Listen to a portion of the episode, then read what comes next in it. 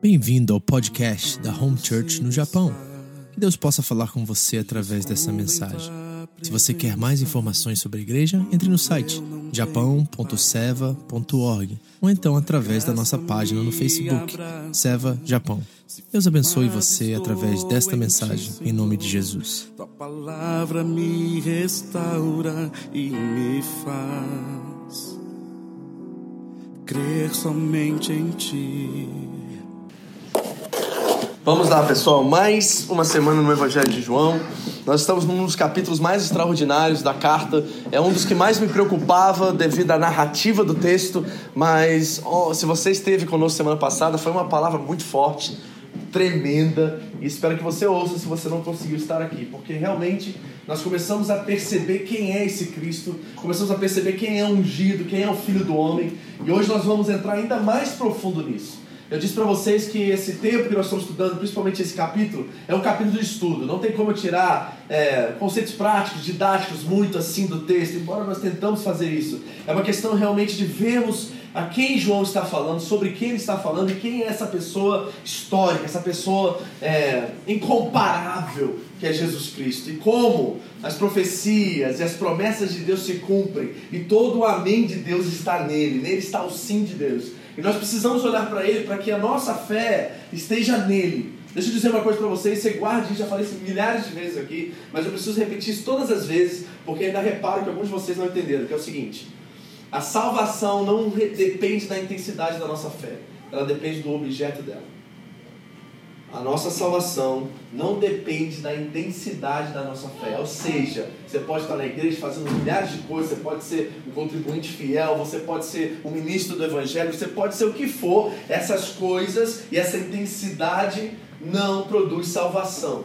O que produz salvação é a pessoa de Cristo, o objeto da fé, que é Jesus Cristo. E quanto mais nós conhecemos a Jesus Cristo, e quanto mais próximo nós estamos dele, mais forte é a nossa fé, mais embasada é a nossa fé, mais fundamentada na verdade bíblica inspirada por Deus, e aí nós podemos depositar toda a nossa história, toda a nossa vida, todos os nossos projetos, ambições, sonhos sobre essa rocha, porque ela é inabalável, ela é imutável e ela permanece para todo sempre. O reino desse Deus e o reino desse Cristo é inabalável.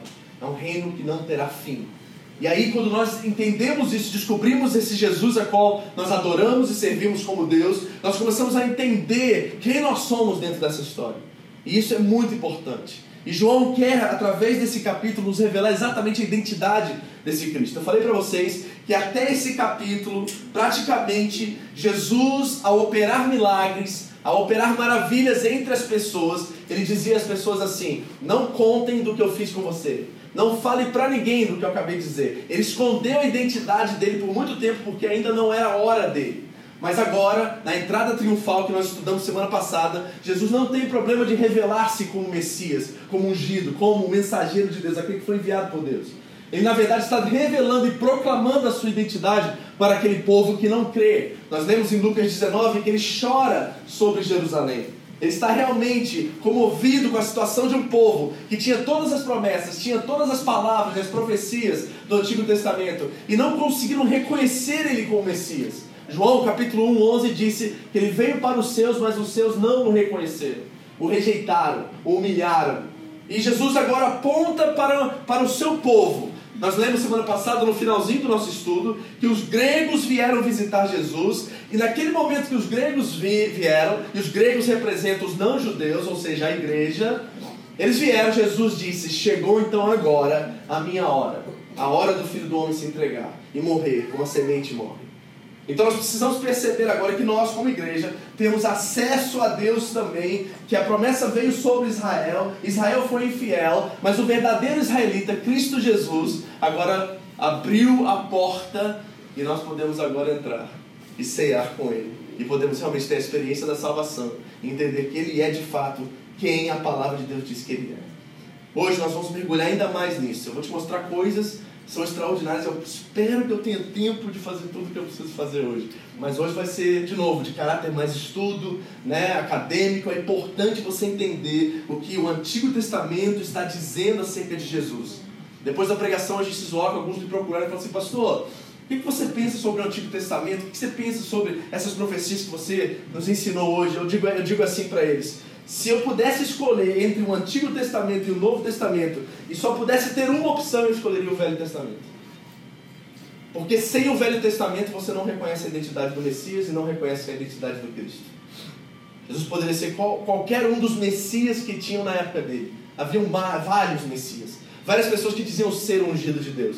Mas é só através das profecias cumpridas, eu disse a vocês mais de 300 profecias do Antigo Testamento cumpridas nele, é que eu tenho a certeza de quem eu estou adorando, quem se diz ser Deus é Jesus Cristo de Nazaré, e eu posso depositar a minha vida e minha confiança nele. Ele é o Salvador do universo. É a partir dessa verdade que eu estabeleço a minha fé e a minha vida. Então eu preciso mergulhar e saber se ele é realmente o Messias. E nós vamos olhar para isso hoje de uma forma mais profunda ainda. Essa identidade vai se abrir ainda mais para vocês. Eu espero que você esteja atento a essa mensagem. Eu falei com a pastora Andréia, se as pessoas ouvirem essas últimas duas mensagens, não tem como você negar que Jesus é o Filho de Deus. Não tem como você negar quem é esse Cristo da história, quem é esse homem, quem é esse Deus que se revela a nós e não se converter. Não tem como. Se você prestar atenção e entender tudo que vai ser falado aqui, dentro desse capítulo, dentro da revelação bíblica inspirada por Deus, não tem como você permanecer do mesmo jeito, não tem como você não aceitar a Cristo como Senhor da sua vida, porque as Escrituras falam a respeito dele. Quem lembra aqui de Lucas 24, quando Jesus está caminhando com dois discípulos, ele aparece no meio deles do nada, e eles começam a indagar acerca desse Messias, desse homem que foi crucificado, Jesus de Nazaré. Ele pergunta aos discípulos: o que, está acontecendo em Jerusalém? Por que todo esse alvoroço? Eles dizem: Você é o único aqui que não ouviu falar de Jesus? Você é o único. E aí diz o texto bíblico que Jesus começou a ensiná-los a lei e os profetas, e disse que a lei e os profetas falavam acerca dele. E ele foi pelo caminho ensinando aqueles dois discípulos até chegar em casa, partir o pão. E Jesus desapareceu entre eles, e ali eles reconheceram, porque o coração deles aquecia e sabiam que quem estava entre eles era verdadeiramente Jesus. Nosso coração precisa aquecer quando nós ouvimos verdades como essas.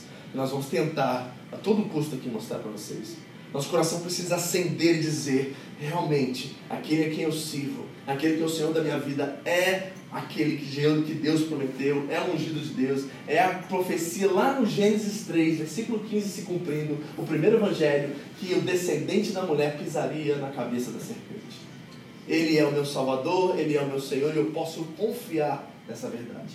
Amém? Vamos para o texto então, vamos aprender. Eu vou deixar aqui quem conseguir ler. Nessa que foi a última parte que nós estudamos, né? João 12, versículo 26 foi a última coisa. Quem quiser ser meu discípulo, siga-me, pois os meus servos devem estar aonde eu estou, e o Pai honrará quem me servir. Nós terminamos bem aí e agora nós vamos para a próxima parte e vamos estudar um pouquinho sobre o que está dizendo no texto, no versículo 27 em diante. Acharam aí? João 12, 27 E como fizemos da última vez, nós vamos ler e nós vamos ver os detalhes, vamos ver as aplicações aqui e vamos ver aonde Deus nos leva hoje. Amém? Vamos lá, diz assim a palavra de Deus, versículo 27, João capítulo 12. Jesus falando: Agora a minha alma está angustiada. Ele disse anteriormente que chegou a hora dele ser entregue e ser morto pelos nossos pecados. Então agora ele está em profunda angústia porque ele sabe o que espera ele. Ele sabia, ele via crucificações ao redor de Jerusalém o tempo todo. Os romanos eram especialistas em crucificação, gente. Ninguém saía vivo de lá. Ele sabia disso. E eu tenho para mim, na verdade, esse conceito meu, tá? Vitoriano. De que, na verdade, o medo de Jesus no jardim do Getsemane não era a cruz, mas era chegar na cruz. Porque muitos faleciam no caminho de tanta dor e tanto sofrimento. Muitos não conseguiam chegar a cumprir o ato. Porque morriam no meio da estrada, no meio do caminho, carregando cruz, carregando madeira. Eu acredito que a verdadeira dor do, do, do mestre ali era: Deus, chegou a minha hora, me dê força para que eu consiga chegar até lá, porque você sabe muito bem a dor que ele sofreu. Quem assistiu aqui a Paixão de Cristo já, né? Aquilo é fichinha comparado à realidade. Ok? Então o verdadeiro medo dele era chegar lá. E agora a alma dele está profundamente angustiada. Diz o texto: Acaso devorar Pai, salva-me desta hora. Mas foi exatamente para esse motivo que eu vim. Pai, glorifica o teu nome. Repare algo já extraordinário que tem uma aplicação direta para nós aqui. No momento mais difícil, no momento de maior provação de Cristo, no momento que ele sabia que ele enfrentaria a maior dor da sua vida, ele não quer ser poupado desse momento. Romanos 8, 32 diz: Aquele que nem o próprio filho poupou, mas antes o entregou por nós e de graça, não nos daria também com ele todas as demais coisas? Aquele que nem o seu próprio filho poupou. Jesus não está pedindo para ser poupado, e isso tem uma aplicação direta para nós, porque na verdade, nós, cristãos contemporâneos, modernos, qualquer coisinha que vem sobre a nossa vida, a gente já quer desistir, a gente já quer abandonar o barco, a gente já quer que Deus venha nos socorrer, mas no momento em que Jesus está prestes a enfrentar, ele não pede que o Pai o salve, mas sabe que aquilo que irá acontecer em breve irá acontecer para a glória de Deus. Lembra do cego de João capítulo 9? Quando os discípulos começaram a questionar se os pais dele haviam pecado se ele havia pecado, e Jesus disse: Nem ele pecou, nem os pais deles pecaram, mas isso aconteceu para que se manifestem nele as obras de Deus, para que Deus seja glorificado. Qual foi a última vez que você passou por uma tribulação, uma provação na sua vida, e você olhou para a tribulação e viu que era verdadeira, que era séria, que seria um tempo de realmente você dar dois passos para trás enfrentar o caos, e você disse: Pai, Embora eu tenha uma luta viagem pela frente, eu sei que o Senhor glorificará o seu nome em mim. Então, eis-me aqui, não me livre dessa situação, mas me ensine através dela. Glorifique o teu nome através dessa situação. Qual foi a última vez que você fez isso, crentão? Hein? Não é assim que a gente ora, ai Senhor, em nome de Jesus, não deixa eu passar por isso. Não, ai Jesus, me tira dessa. Ai, a gente já vai direto para o livramento, não vai? A gente quer ser liberto, livre de todo e qualquer situação. Mas tem situações que vêm para o nosso bem, embora elas aparentam ter um tom de maldade, ou um tom de sofrimento nelas. Jesus está dizendo assim: não me salva dessa hora, porque foi para essa hora que eu vim. E nós temos promessas acerca disso, não temos?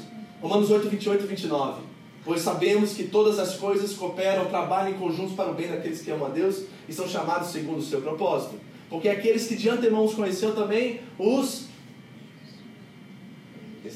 predestinou para serem conformes à imagem do Filho, que é o primogênito entre muitos irmãos.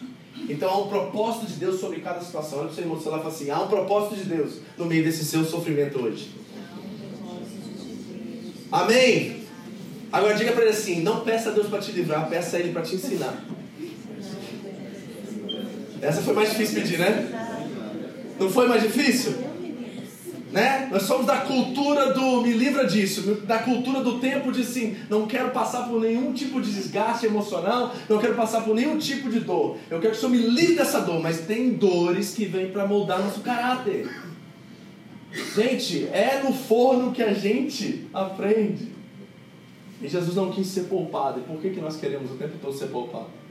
Então aqui já tem uma aplicação direta para nós. Ele diz, continuando: Então uma voz falou do céu: Eu já glorifiquei meu nome e o farei novamente em breve. Imagina você estar lá nessa situação, Jesus com a alma angustiada, o evento de Lázaro acabou de acontecer, os religiosos estão ao redor, os curiosos estão ao redor, aqueles três grupos estão presentes ali, os que viram milagres, os que gostam e querem ver Jesus, e de repente uma voz vem do alto e, de certa forma, glorifica a Deus e glorifica o ato que está prestes a acontecer. Como você se sentiria ouvindo essa voz?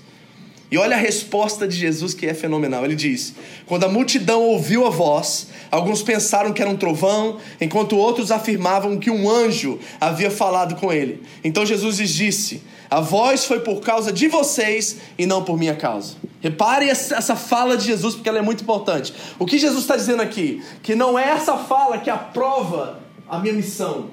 São os meus sinais, são os meus milagres, foi o que eu fiz em nome de Deus e através de Deus. Eu não preciso da aprovação de vocês para ser considerado o Messias de vocês. Essa voz veio para vocês, porque vocês precisam crer em mim. Mas eu não preciso provar para vocês que eu sou o verdadeiro Messias. As minhas palavras e as Escrituras revelam quem eu sou. Os sinais que me acompanham revelam quem eu sou. Então foi uma meia indireta de Jesus aqui para o povo. Vocês ouviram a voz porque vocês precisam de aprovação, do carimbo de aprovação. Eu não preciso. O Pai falou por causa de vocês e não por causa de mim, porque eu sei exatamente para que vim, por que vim e qual é o meu destino. Eu vou cumpri-lo por causa de vocês. É um herói, não é? Jesus é uma figura assim incrível, maravilhosa. 31. E ele diz: Chegou a hora de julgar o mundo. Agora, o governante deste mundo, ou o príncipe deste mundo, será expulso. Na cruz do Calvário, Toda autoridade, toda permissão, na verdade, que foi dada a Satanás para nos tentar, para nos dominar através do pecado, foi expulsa, foi cancelada. Meu irmão, você não tem mais desculpas para dizer sim ou não ao pecado. Você deve dizer não. Não há mais domínio do pecado sobre a sua vida. O que Jesus conquistou para você e por você na cruz do Calvário foi que o domínio que estava sobre você do pecado, antes você não conseguia dizer não ao pecado, você era dominado por ele. Mas ao aceitar a Cristo como Senhor, receber a nova natureza, a nova criação, o novo nascimento, agora você tem poder sobre as suas escolhas, você tem iniciativa sobre as suas escolhas. E isso foi conquistado na cruz. E por que, eu estou dizendo tudo isso? Jesus disse: o príncipe deste mundo, que nós sabemos quem é, foi expulso. E nós sabemos que nós, como crentes evangélicos principalmente, tudo a gente coloca a culpa no diabo. Diabo fez isso, o diabo fez aquilo, o diabo fez aquilo. Jesus está anunciando para nós que estamos em Cristo e nós que estamos nele, que o diabo já foi expulso, que ele não tem mais nenhum poder sobre nós. Paulo vai dizer: não deis lugar ao diabo. Vai dizer, Tiago vai dizer: sujeitai-vos a Deus, resisti ao diabo e ele fugirá de vós. Então o diabo não pode tocar. João disse: aquele que é de Deus, o inimigo não toca. O problema é que a gente quer achar um culpado, em vez de reconhecer que o maior culpado das grandes lutas e tribulações que nós passamos na vida somos nós mesmos. Eu acredito assim, de tantos anos no pastoreado, que 98% dos problemas que nós temos são causados por nós mesmos. Aí a gente faz, a gente quer achar um culpado, aí não tem ser humano para achar para dar culpa no diabo. Essa é a verdade. Em vez de olhar para dentro e reconhecer que nós somos o maior problema nosso. Não é verdade? O príncipe desse mundo já foi julgado, está expulso. Não há mais desculpa, crente, amém? amém. Para de colocar culpa no diabo. Você tem autoridade e poder no nome de Jesus para expulsar qualquer influência maligna na sua vida e assumir suas responsabilidades como cristão, como pequeno Cristo. Amém? O governante desse mundo foi expulso, e quando eu for levantado da terra, atrairei todos a mim. Ele disse isso para indicar como morreria. Quando eu for levantado da terra, de que, que Jesus está falando aqui? Por que, que ele usa exatamente essa expressão, ser levantado da terra? Isso está conectado com Números 21.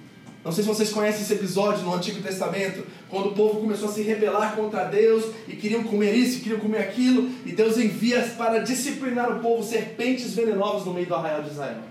E essas serpentes começam a picar, a picar o povo, e Moisés vai diante de Deus pedir, pelo amor de Deus, não faça isso, pelo amor de Deus, vai suplicar a Deus perdão, misericórdia. E qual é a direção que Deus dá a Moisés? Moisés, faça uma estátua de bronze e levante ela no meio do arraial. E todo aquele que foi picado por uma cobra venenosa, que olhar para a serpente será curado. Aí Jesus olha para essa figura que eles bem conheciam e diz assim: Quando eu for levantado da terra, todos serão atraídos a mim, todos olharão para mim, todos reconhecerão quem de fato eu sou. Lembra a profecia dos judeus no capítulo anterior?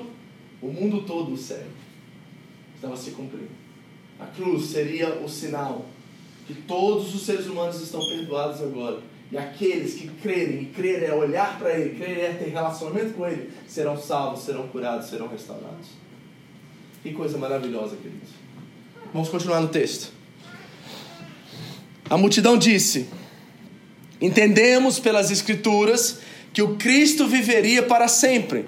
Como pode dizer que o filho do homem morrerá? Afinal, quem é esse filho do homem? Então repare, nós estamos lidando com um quarto grupo, talvez, aqui. Lembra que nós teríamos, tínhamos os três grupos. Lembra? Primeiro eram os curiosos. Eles estavam ali devido à Páscoa, no, no capítulo, né, no estudo anterior. Nós tínhamos o grupo dos curiosos, pessoas que estavam ali celebrando suas festividades religiosas. Nós tínhamos aqueles que buscaram Jesus por causa da ressurreição de Lázaro, estavam buscando sinais, e nós tínhamos os gregos que estavam ali porque eles queriam ver Jesus. Aqui nós encontramos um quarto grupo que está misturado no meio da multidão. Eram pessoas, talvez, que temiam a Deus, ou talvez judeus religiosos, provavelmente judeus religiosos, porque alguns deles vão se converter, que dizem assim: nós, ao lermos as Escrituras, nós reconhecemos que existe essa figura enigmática chamada o Filho do Homem, que está sendo relacionada a Daniel. Daniel fala sobre o Filho do Homem. E essa figura, quando nós interpretamos o texto, vemos que essa figura virá e ela não morrerá. Então, sobre quem o Senhor está falando? Quem é esse filho do homem? E a palavra filho do homem no texto bíblico, ela é mais forte e tem um significado maior do que filho de Deus. Filho do homem era esse rei que no, no, na plenitude dos tempos viria para resgatar o povo e o seu reino existiria para todo sempre. Essa era a profecia de Daniel, já vou mostrar para vocês. Esse, rei, esse reino seria para sempre, essa figura que era parecida com o filho do homem surgiria na história e ele levaria o povo para a terra prometida. Eles estavam olhando para essa promessa. Vamos abrir ela para você ler? Daniel capítulo 7, versículo 13. Daniel capítulo 7, versículo 13.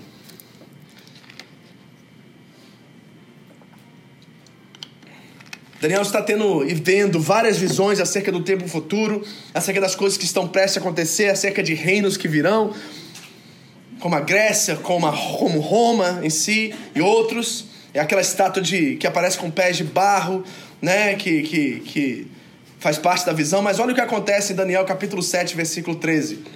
Depois, em minha visão naquela noite, vi alguém semelhante a um filho de homem vindo com as nuvens no céu. Deixa eu ensinar uma coisa para vocês que é muito importante para você ler sua Bíblia corretamente. Todas as vezes que você vê na Bíblia algum ser, alguma pessoa, o próprio Deus vindo nas nuvens, isso é uma linguagem de julgamento e não de movimento.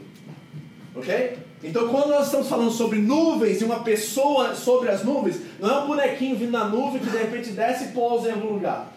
Não é essa a linguagem bíblica, é uma metáfora que expressa de um julgamento, de um rei que veio para julgar o seu povo. Por isso que a linguagem em 1 Tessalonicenses 4 é muito mal interpretada, paroesia lá, né? esse sentimento que nós vamos ser arrebatados e vamos até as nuvens, onde Deus está nas nuvens. Mas esse sentido de nuvens tem a ver com juízo, tem a ver com julgamento. Então, quando a linguagem fala de estar nas nuvens do céu, Isaías fala muito sobre isso, Ezequiel fala sobre isso, está falando de um Deus ou de um juiz que vem para julgar o seu povo. É essa a linguagem. Então ele está sobre as nuvens, aqui no texto de Daniel, esse filho do homem, e ele se aproxima do ancião. O ancião está com letra maiúscula aqui na minha versão, que é a presença do eterno, a presença de Deus. E veja o que ele recebe, esse filho do homem.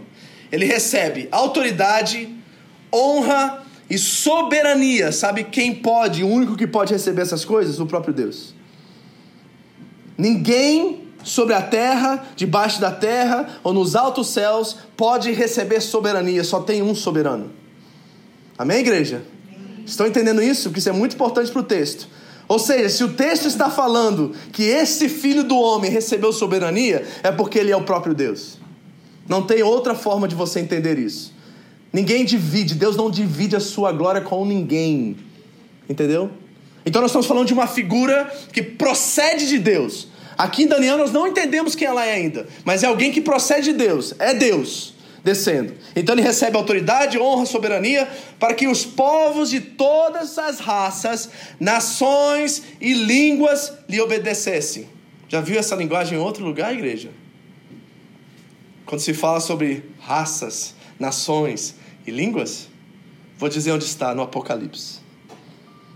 Um dia, todo joelho se dobrará e toda língua confessará Jesus Cristo é o Senhor. Estarão ali reunidos todos os povos de todas as nações, tribos e línguas. É a mesma linguagem de João no Apocalipse. Então essa figura aqui é alguém muito especial e na verdade é o próprio Deus. E essas nações, línguas e tribos e raças obedeceriam a ele. Ele vai ser um rei como nenhum outro rei. E repare o final desse texto, porque diz assim: seu domínio é eterno. Tem alguém que tem capacidade de ter algum tipo de reino terrestre, terreno, eterno? Não. Só Deus é capaz de plausar a eternidade.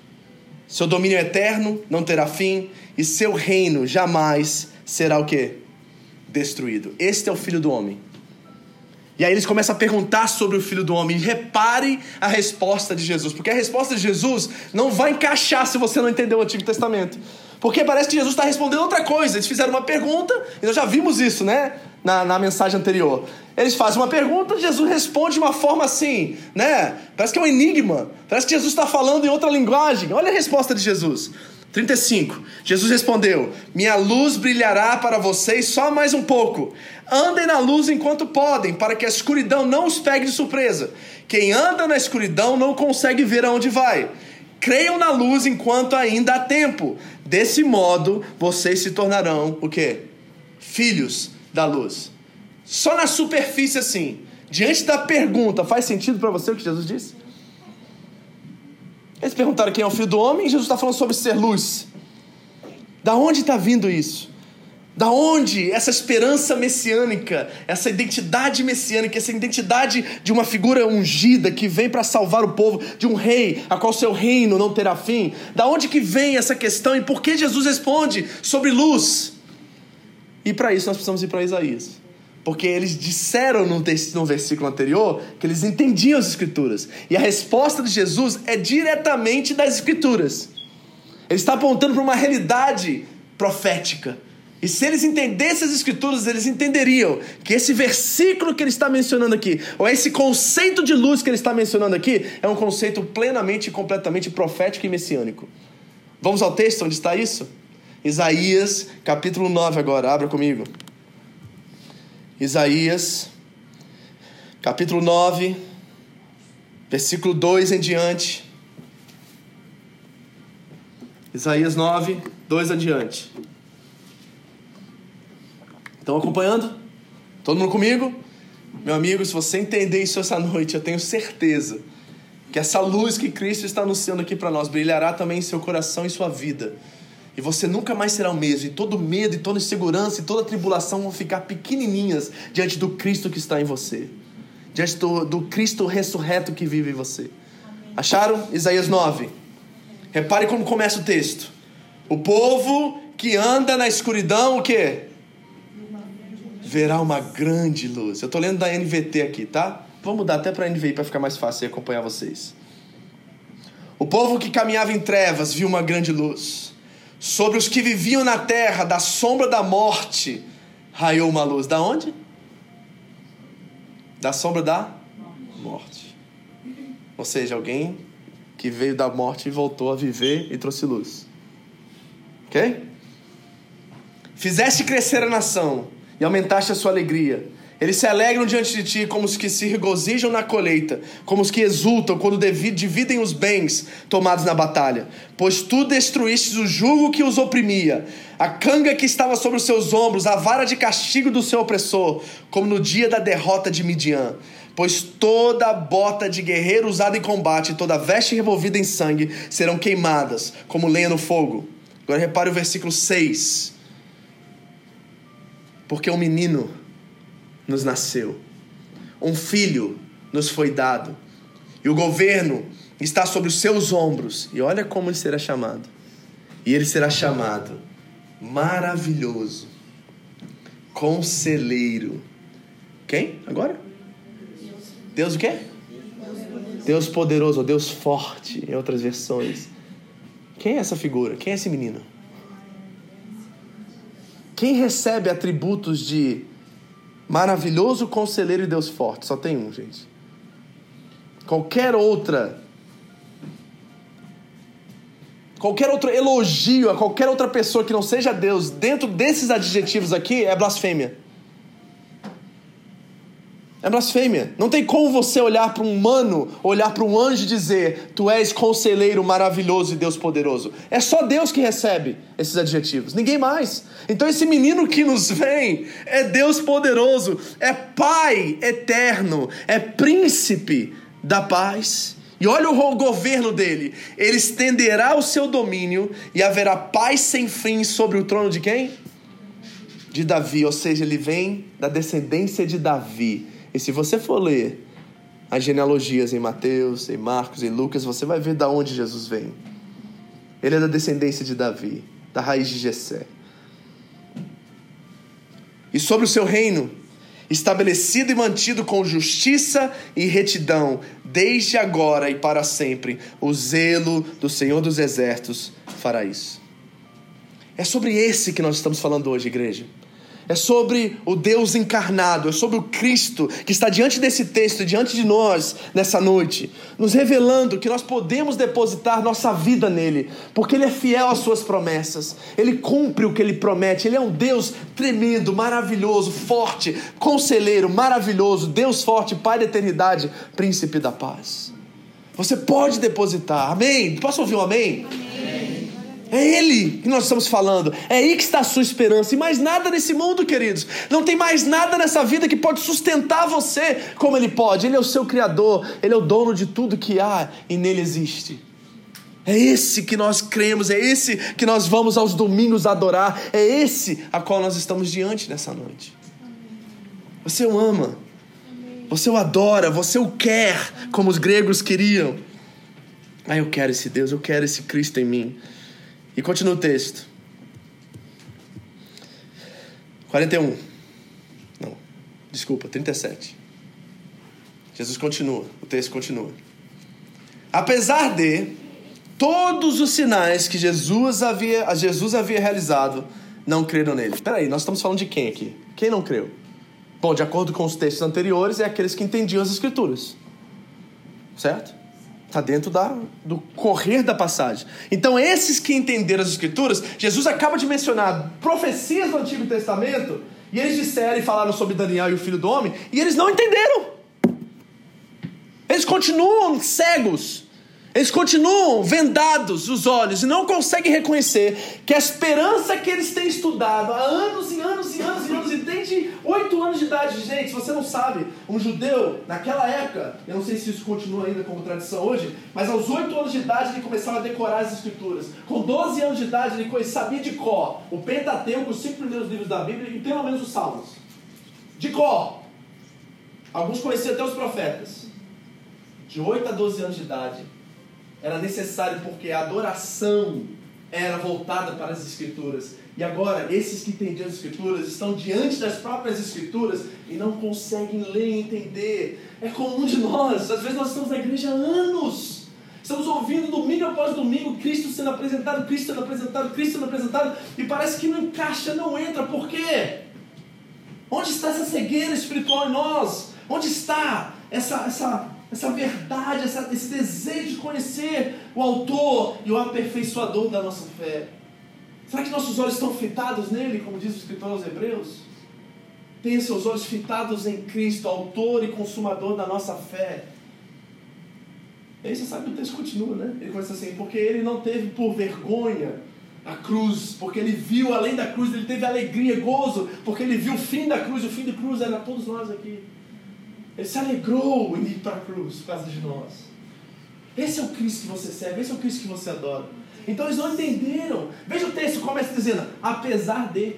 Quantos apesar deles nós temos hoje? Para servir a Deus. Vamos lá, vamos ser sinceros. Quantos apesar de tem na sua vida hoje? Apesar de, apesar daquilo, apesar. E a gente constrói desculpas e argumentos para não crer e não depositar nossa confiança nele como nós deveríamos. Queridos, deixa eu dizer para vocês com todas as palavras: o verdadeiro discípulo de Cristo não vive mais para si mesmo. Não tem como, você não tem como negociar isso. Você quer ser, experimentar a plenitude de Deus e ter experiências com Deus verdadeiras? Morra porque se você morrer, não morrer, e continuar a viver de acordo com a sua vontade, os seus desejos, as suas paixões, não tem como você experimentar. Deus é bondoso, misericordioso, vai esperar até o dia da sua morte para você se converter. Porque conversão é morte. Conversão não é simpatizar-se com o evangelho e com a igreja. É morte. Vai ler, abre aí rapidinho, vai, 2 Coríntios 5,15. Estou saindo do script aqui, mas acho que é necessário. Acho que eu acertei o texto. Não sei de qual, mas eu vou citar para vocês aqui para você ler. 5, 2 Coríntios 5, eu acho que é o 15. Se eu errar, é o 1 Coríntios. É esse mesmo, 2 Coríntios 15. 5, 15. Acharam? Vamos ler junto? Vou contar para três você ler aí. 2 Coríntios capítulo 5, falei? 5, 15. Acharam? Vamos lá? 3, 2, 1. Leia em voz alta.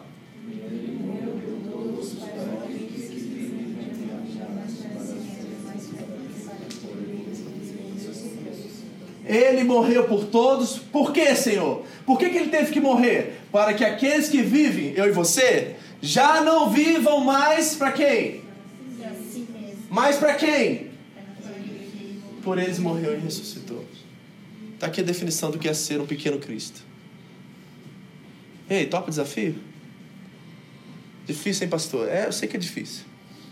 E não tem garantia nenhuma. Sabe por que não tem garantia nenhuma? Porque o que ele fez na cruz por você é suficiente para você viver com débito o resto da sua vida com ele.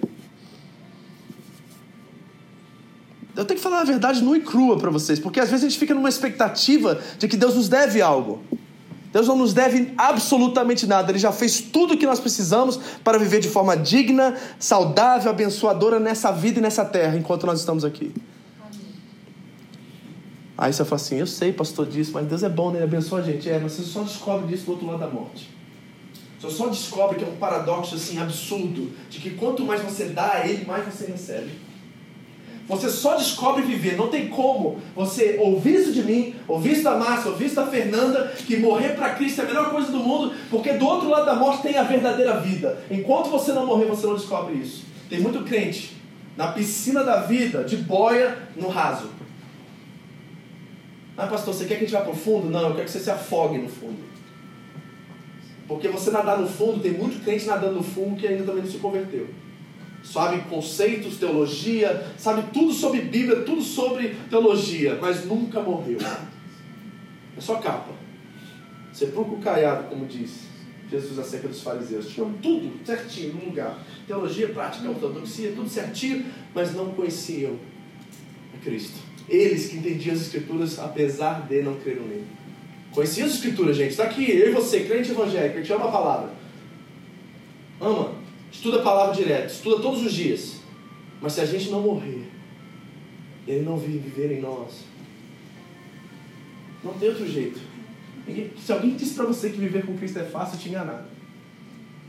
Te enganaram. Está na hora de você voltar a entender que tem um preço altíssimo para isso. Ele já pagou.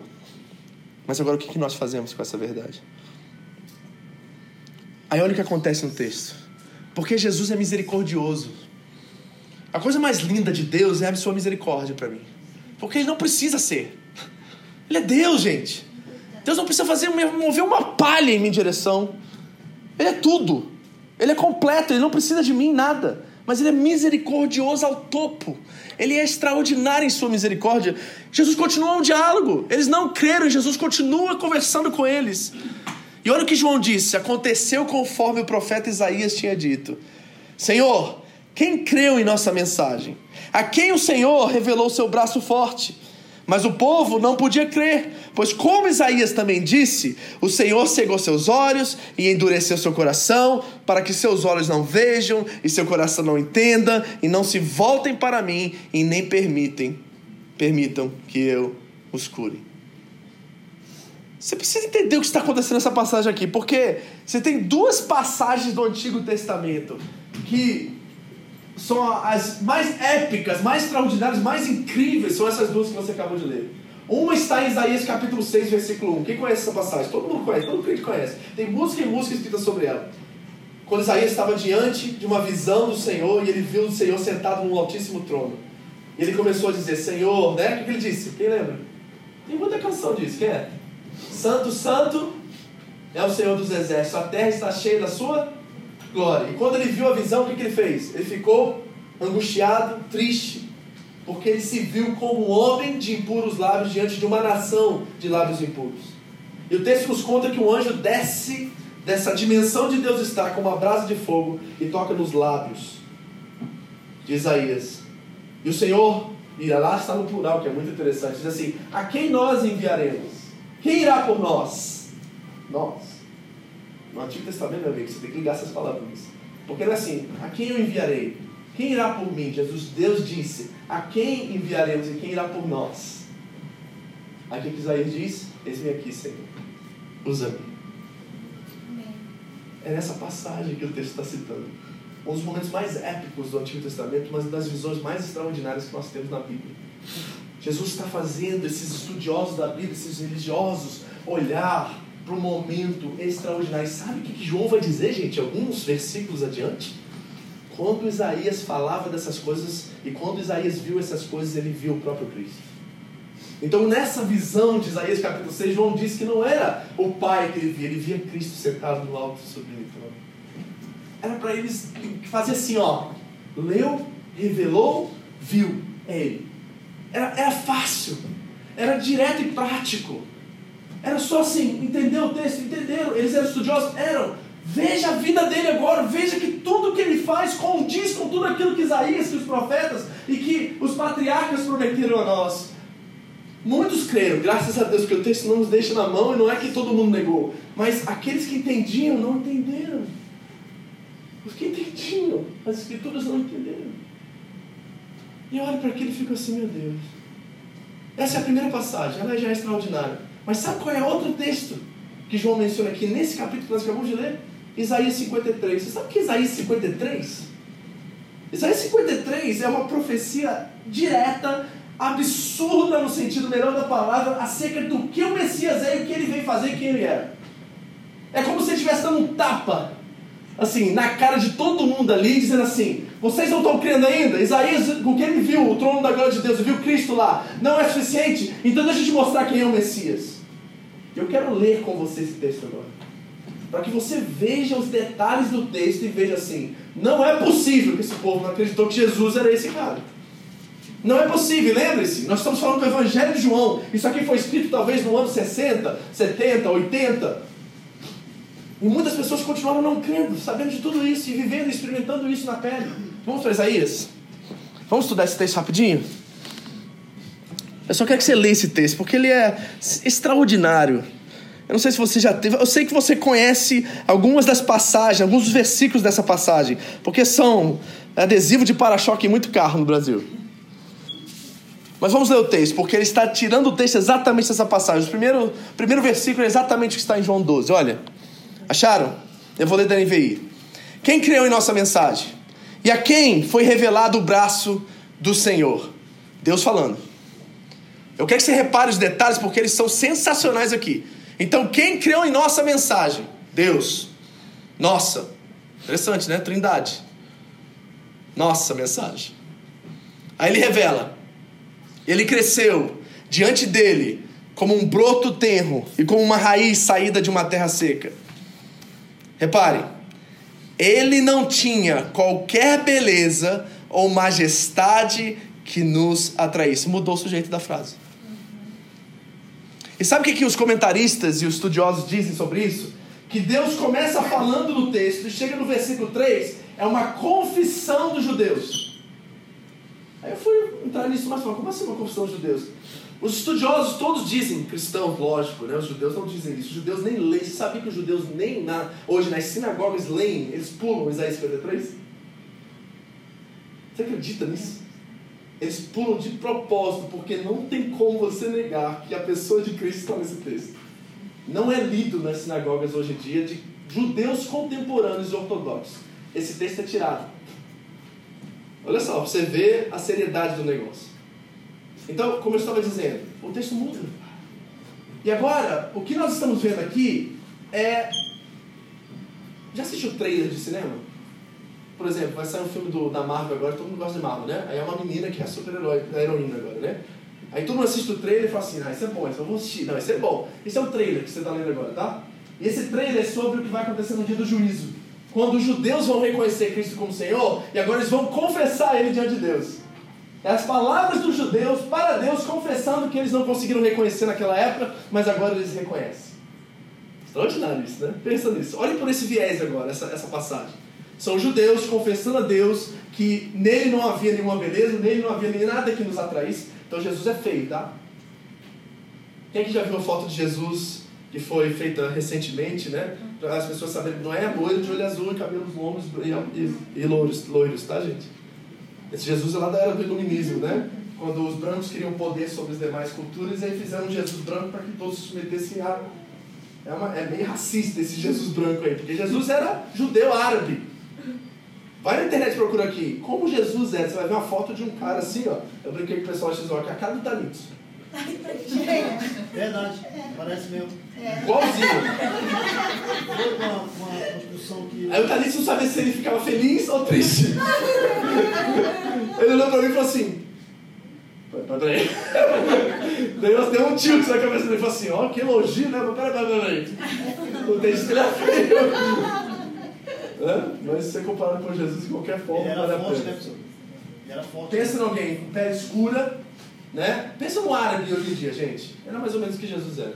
E olha o que o texto está dizendo, tá? Próxima vez que você vê uma foto de Jesus, não é aquele loiro bonito lá, né? De cabelos loiros e olhos azuis, ok? Ele não tinha qualquer beleza e nada nele que nos atraísse. Pense em alguém que não tem nenhuma atração. Gente, o mais feio dos feios até é bonitinho, arrumadinho de vez em quando, não é? Né? Faz um, bota, corta o cabelinho mais ou menos, fica, pelo menos tem um cabelo atrai, alguma coisa atrai, numa que pode ser. Tem alguma coisa que atrai. Em Jesus nada atraísse. Nada havia em sua aparência que o desejássemos. Agora olha o que acontece com ele. Ele foi desprezado e rejeitado pelos homens, um homem de dores e experimentado no sofrimento. Como alguém de quem os homens escondem o rosto, foi desprezado, e nós não o tínhamos em estima. Certamente, ele tomou sobre si as nossas enfermidades e levou sobre si as nossas doenças. Contudo, nós o consideramos castigado por Deus, por Deus atingido e afligido. Não foi isso que os judeus pensavam? Se tu és o filho de Deus, desce dessa cruz. É, não é? Como pode o Messias crucificado?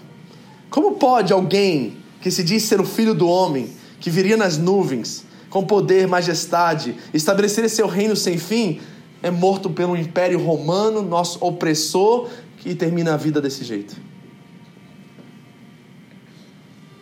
Repare por quê. Contudo, nós o consideramos castigado por Deus, atingido e afligido. 5. Mas ele foi traspassado como? Por quê? Por causa das nossas. Foi esmagado por quê? Por causa das nossas. O castigo que nos trouxe a paz estava sobre ele, e pelas suas feridas nós somos curados. Todos nós. Olha os judeus, agora bota os judeus aí na história. Olha eles falando para Deus lá, na confissão de Cristo como Messias. Todos nós, como ovelhas, nos desviamos. Cada um de nós se voltou para o seu próprio caminho, e o Senhor fez cair sobre ele a iniquidade de todos nós. Ele foi oprimido e afligido, e contudo não abriu sua boca. Quem lembra do episódio com Pilatos?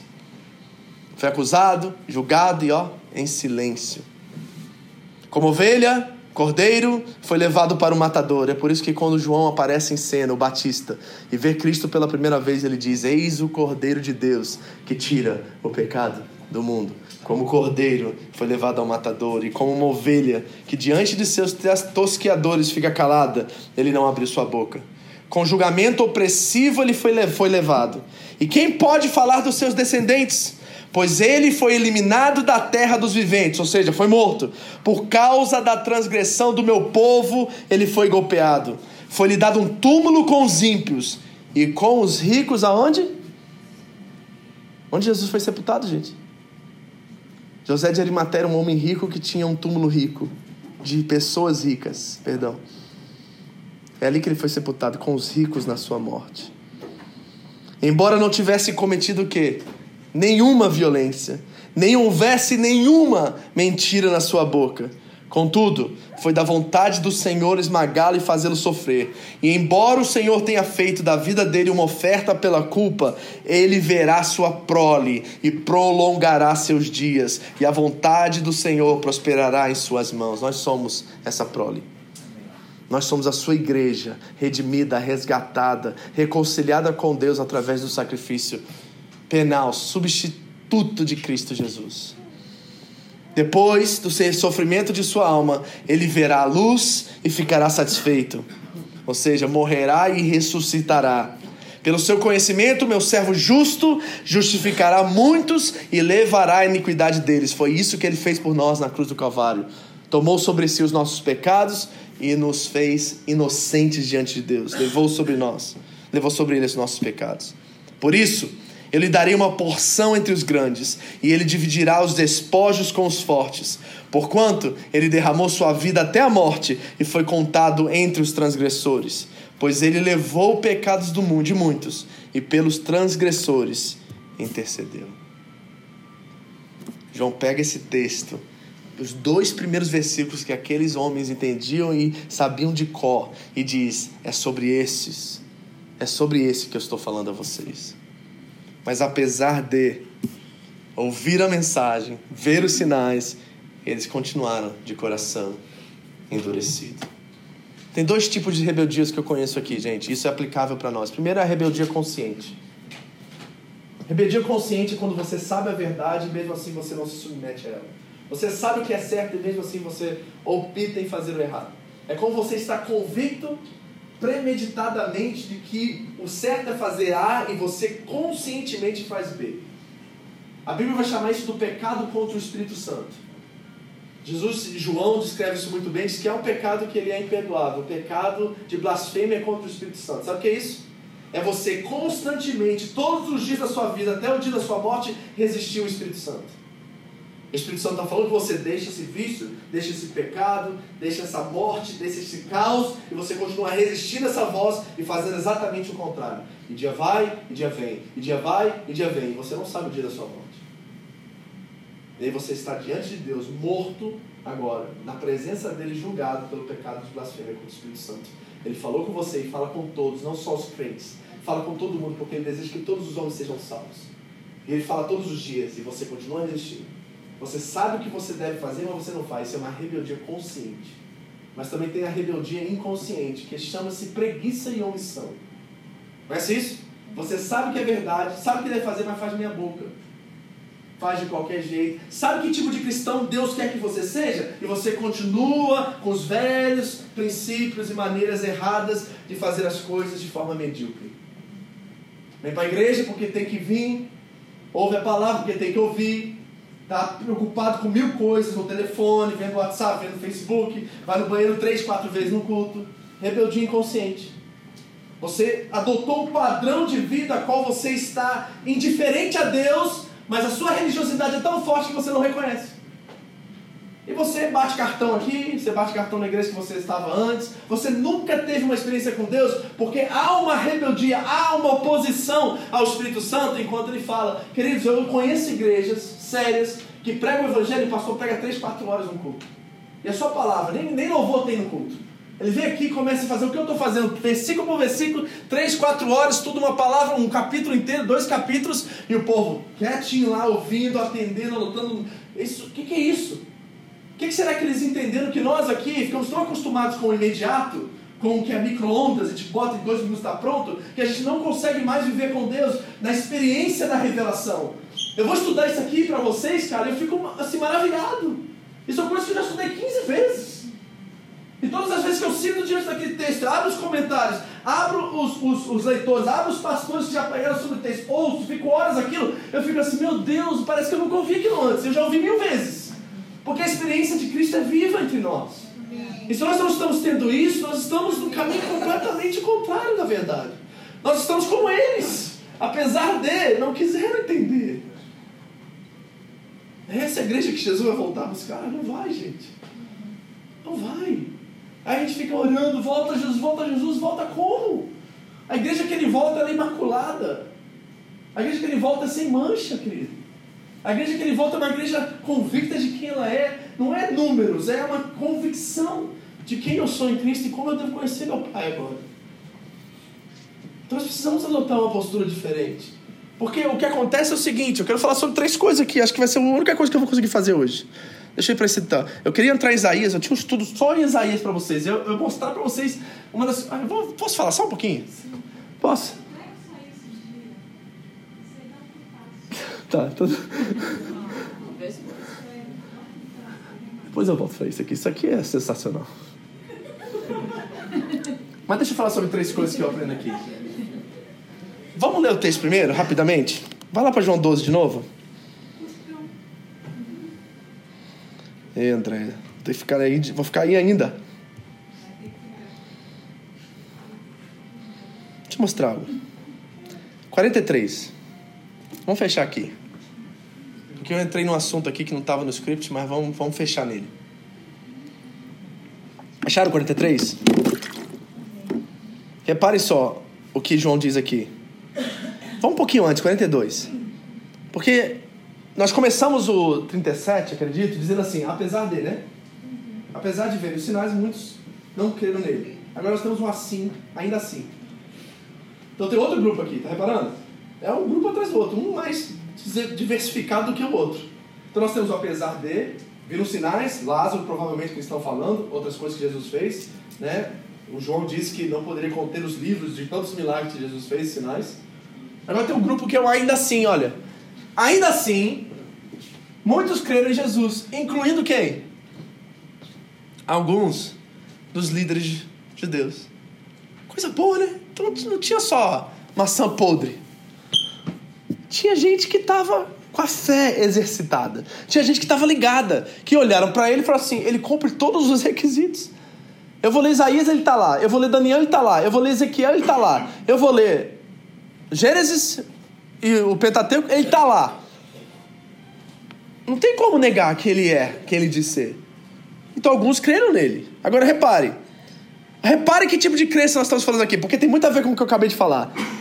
Eles, porém, não declararam a sua fé abertamente. Crente 007, conhece? Não, a gente crê, só que na fábrica eu posso mostrar que eu sou crente, né, pastor? Afinal de contas, né? Vai os caras vão pegar meu pé lá, começar a fazer de ler, né? Vou perder meus benefícios que eu tenho lá, não vou poder fazer mais aquele esquema.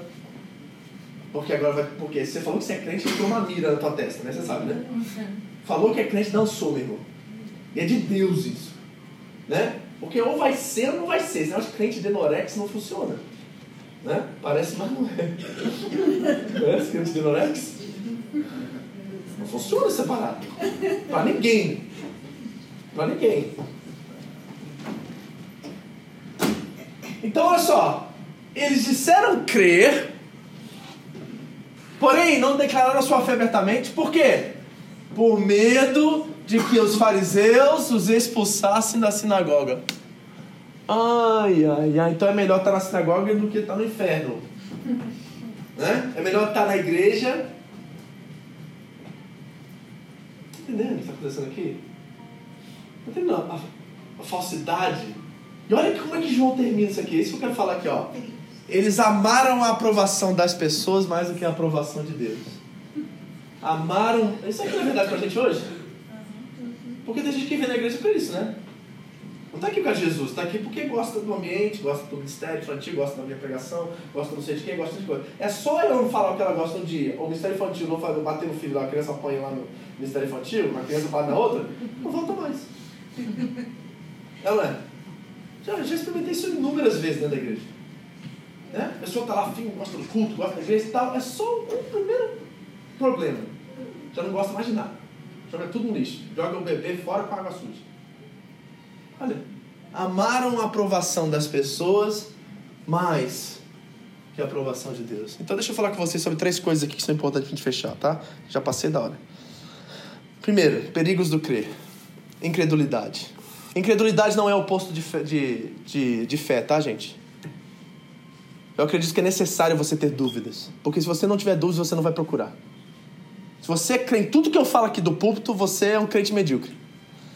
Tá? Se você aceita tudo que eu falo do público e não vai checar o que eu falo, você é medíocre. Porque eu não sou o autor da sua salvação nem da sua fé.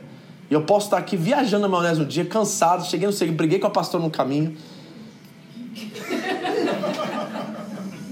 Sei lá, não tô bem né? Tô sofrendo de alguma coisa, não tô legal, cheguei aqui e falo um monte de babuzeira. Eu, eu, tive uma vontade uma vez, assim, isso aqui Deus não permitiu. Eu tinha uma vontade aqui só falar heresia, fazer um culto aqui. E assim, ó. Pá! Amém, igreja? Todo mundo, amém! Aí, pá! Amém, igreja? Eu tenho certeza que todo mundo ia falar amém. Eu tenho certeza. que o povo não escuta você, nem não te ouve, eles escutam. E porque você criou uma certa reputação, eu acho que eu nunca vou fazer isso, tá, gente? Não se preocupe, tá? Mas se isso gerar mais atenção em vocês, amém. né? Não vou fazer isso. isso é, não é dessa forma que a gente, a gente não engana as pessoas, ok? Mas escuta só, dá uma vontade, dá. Porque a gente recebe qualquer coisa que vem de qualquer lugar. Eu, eu, eu, gente, sabe a coisa que mais me incomoda? Tá? O Facebook é uma benção, às vezes, de vez em quando. Porque eu estou aqui pregando a simplicidade do Evangelho de Cristo, daqui a pouco fulano está postando e compartilhando um vídeo do centro que pastor lá que está falando exatamente o oposto que eu preguei. Aí eu falei assim, o que esse cara está ouvindo? Tá aqui. Não é possível que ele ouve o negócio daquele e não fala assim, peraí, peraí, peraí. Está totalmente ao contrário do que o pastor Vitor falou do que o Evangelho é. Ele está falando que o Evangelho é isso e o pastor Vitor falou isso aqui. Alguém está errado nessa história. Vamos descobrir? Por que isso é importante? Porque minha salvação está em risco. Porque se eu aceitar o que o pastor Vitor fala e o que o pastor Vitor fala não está de acordo com as escrituras, eu vou para o inferno. E se eu aceitar o que fulano fala e o que fulano fala não está de acordo com as escrituras, Meu amigo, eu vou seguir isso por rebeldia consciente, eu vou pro inferno. Então é muito sério isso. A fé vem pelo ouvir e ouvir o quê? A palavra de Deus. A questão é qual palavra de Deus você está ouvindo. Então repare que o oposto de fé não é incredulidade. O oposto de fé é idolatria. De acordo com a Bíblia, não é incredulidade. Você tem que ser incrédulo de algumas coisas. E gostaria muito que você fosse, porque pelo menos daria curiosidade de buscar e conhecer. É necessário dúvidas na fé. Necessário. Eu não tenho dúvida, não tenho dúvida disso. É necessário você duvidar de certas coisas, porque essa dúvida vai gerar em você curiosidade que leva você a procurar. Hoje eu sentei duas horas na pessoa de lugar só fazendo pergunta bíblica para mim. Pastor, o que você pensa disso? Pastor, eu vim numa igreja que pensava assim sobre isso. O que você pensa disso? Falei assim, vamos ao texto bíblico, tá aqui, ó, pá, pá, pá, tá, tá aqui, ó, tá, tá, tá, o que Jesus falou sobre isso, pá, pá, pá, pá. A gente foi conversando, foi abrindo a mente dos caras, os caras falaram assim, olha, eu nunca tinha pensado dessa forma. Lê o texto, meu irmão, não confia em mim não, lê o texto, tá aí, tá? Tá vendo esse, confio no seu coração, isso, a escritura está dizendo o que eu estou dizendo? Amém. Porque o oposto de fé é idolatria. Idolatria é criar alguma coisa que assuma o lugar de Deus na nossa vida. Primeira coisa, que amar as pessoas e a aprovação delas mais do que a Deus causa. Segundo, o endurecimento do coração. Rebeldia. Nosso coração vai ficando mais duro com o tempo. A religiosidade vai assumindo lugar aqui, daqui a pouco a gente está, sabe, omisso, frio. A gente só está na igreja porque tem que estar, tá, porque eu sou crente. E essa experiência é infernal. Isso não é de Deus, isso. Você não tem que estar aqui porque você tem que estar aqui. Você tem que estar aqui porque é um grande privilégio. Você está entre os seus irmãos, você está elogiando a Deus, você está dedicando o seu sábado a Deus, consagrando ele a Deus. Porque foi isso que os apóstolos fizeram. Eles não abandonaram o quarto mandamento, guardaram o sábado. Eles viram que a ressurreição era um novo sábado. E a ressurreição, e na verdade o descanso era Cristo. Eles foram congregar no domingo, no primeiro dia da ressurreição, porque eles entenderam que o cumprimento do sábado é Cristo. Esse Cristo ressuscitou, esse é o lugar que nós devemos celebrar o verdadeiro descanso que está nele e estará nele futuramente. Não endureça seu coração. Porque é isso que faz amar mais a aprovação das pessoas do que de Deus. Endurece nosso coração para Deus. E último, é ser complacente. É querer agradar as pessoas mais do que agradar a Deus. Queridos, ó, eu sei que às vezes eu sou seco, às vezes eu sou direto nas minhas respostas, mas eu não posso ser não eu. Eu acho que eu preciso melhorar. É lógico que eu preciso moldar meu caráter ao caráter de Cristo. É lógico que eu preciso ser mais manso, ter mais domínio próprio. O fruto do Espírito tem evidência na minha vida. Mas o meu temperamento e quem eu sou, ele muda, mas não muda assim não. Porque é, é parte do DNA de quem Deus me criou, da forma que Ele me criou. E eu querer moldar-me para que eu possa ser agradável a você, é um exemplo de falsidade e hipocrisia. Na verdade, o que nós precisamos é amadurecer e ser mais crentes para aceitar as pessoas como elas são. Porque tá aqui, gente, o Neto, o cara mais alegre dessa igreja, mais feliz. Eu não conheço ninguém assim. Ele está sempre feliz, esse menino. E eu sei que ele não é feliz o tempo todo, ele passa por lutas e passa por um monte de coisa. Mas eu não estou interessado no que o Neto faz por mim, eu estou interessado em quem o Neto é no meio dessa comunidade, como ele é uma parte fundamental e importante entre nós. Porque ele tem algo que a gente não tem. Eu aceito ele como ele é. E aceito as imperfeições dele e ele precisa aceitar as minhas imperfeições. E aí nós nos cumprimentamos. É assim que funciona o reino de Deus, gente. Ninguém aqui é igual ao outro. A sua digital do seu dedão aqui não é igual de ninguém, você sabe disso, né? Você é uma pessoa única. Deus criou você único. Até os gêmeos idênticos não têm a mesma identidade. Então nós temos que aprender que a complacência não é um caminho de saúde espiritual, é um caminho de desonestidade, é um caminho de falsidade, de hipocrisia. E também falar a verdade a qualquer custo também não é um caminho de, de, de nobreza. Não, eu, eu não tenho que expressar minha verdade do jeito que eu penso ser verdade para a massa. Eu preciso encontrar com ela naquilo que ela crê ser verdade e juntos nos alinharmos ao padrão da verdadeira verdade, que é a verdade de Deus. Então não é a minha verdade nem a dela, porque não existe essa coisa de minha dela verdade, existe a verdade. E nós precisamos nos conformar a ela. O resto é resto. Então não é o que eu gosto que a Adela gosta. Ah, já somos opostos. sou manso, que estou quietinho, né? Antissocial. Aí eu chego, ela anima a festa, ela posso fazer as coisas ativas pra caramba, né? E aí? O que ela tem, eu não tenho. O que eu tenho, ela não tem. Graças a Deus por ela. Porque eu sou orelha e ela é pé. certo? Tem muita orelha aqui igreja. Graças a Deus por isso. Então, cuidado com os perigos. Eu preciso terminar, não queria nunca terminar aqui, mas vamos lá. Eu acho que nós temos três padrões ou três parâmetros aqui para nós termos cuidado nessa questão de receber mais aprovação dos homens do que de Deus. Cuidado com a idolatria, colocar as pessoas num lugar onde elas não merecem estar. Só Deus merece ser soberano sobre nossas vidas e sobre a nossa, nossa fé. Cuidado com o endurecimento do seu coração, a rebeldia. Isso é um perigo muito grande. Cuidado com a complacência, ou seja, o desejo de agradar a todos. Você não vai conseguir fazer isso nunca, eu não consigo fazer isso. O mais simpática e mais maravilhosa que é a pastora André, minha esposa, vadia do coração, ela não consegue agradar todo mundo. Não consegue, é difícil, né, velho? Não gostar da André, vamos falar a verdade. Difícil, não, é difícil, vou falar a verdade. Mas tem gente que não gosta. O que, a gente fazer com isso? Entendeu? Amém, igreja?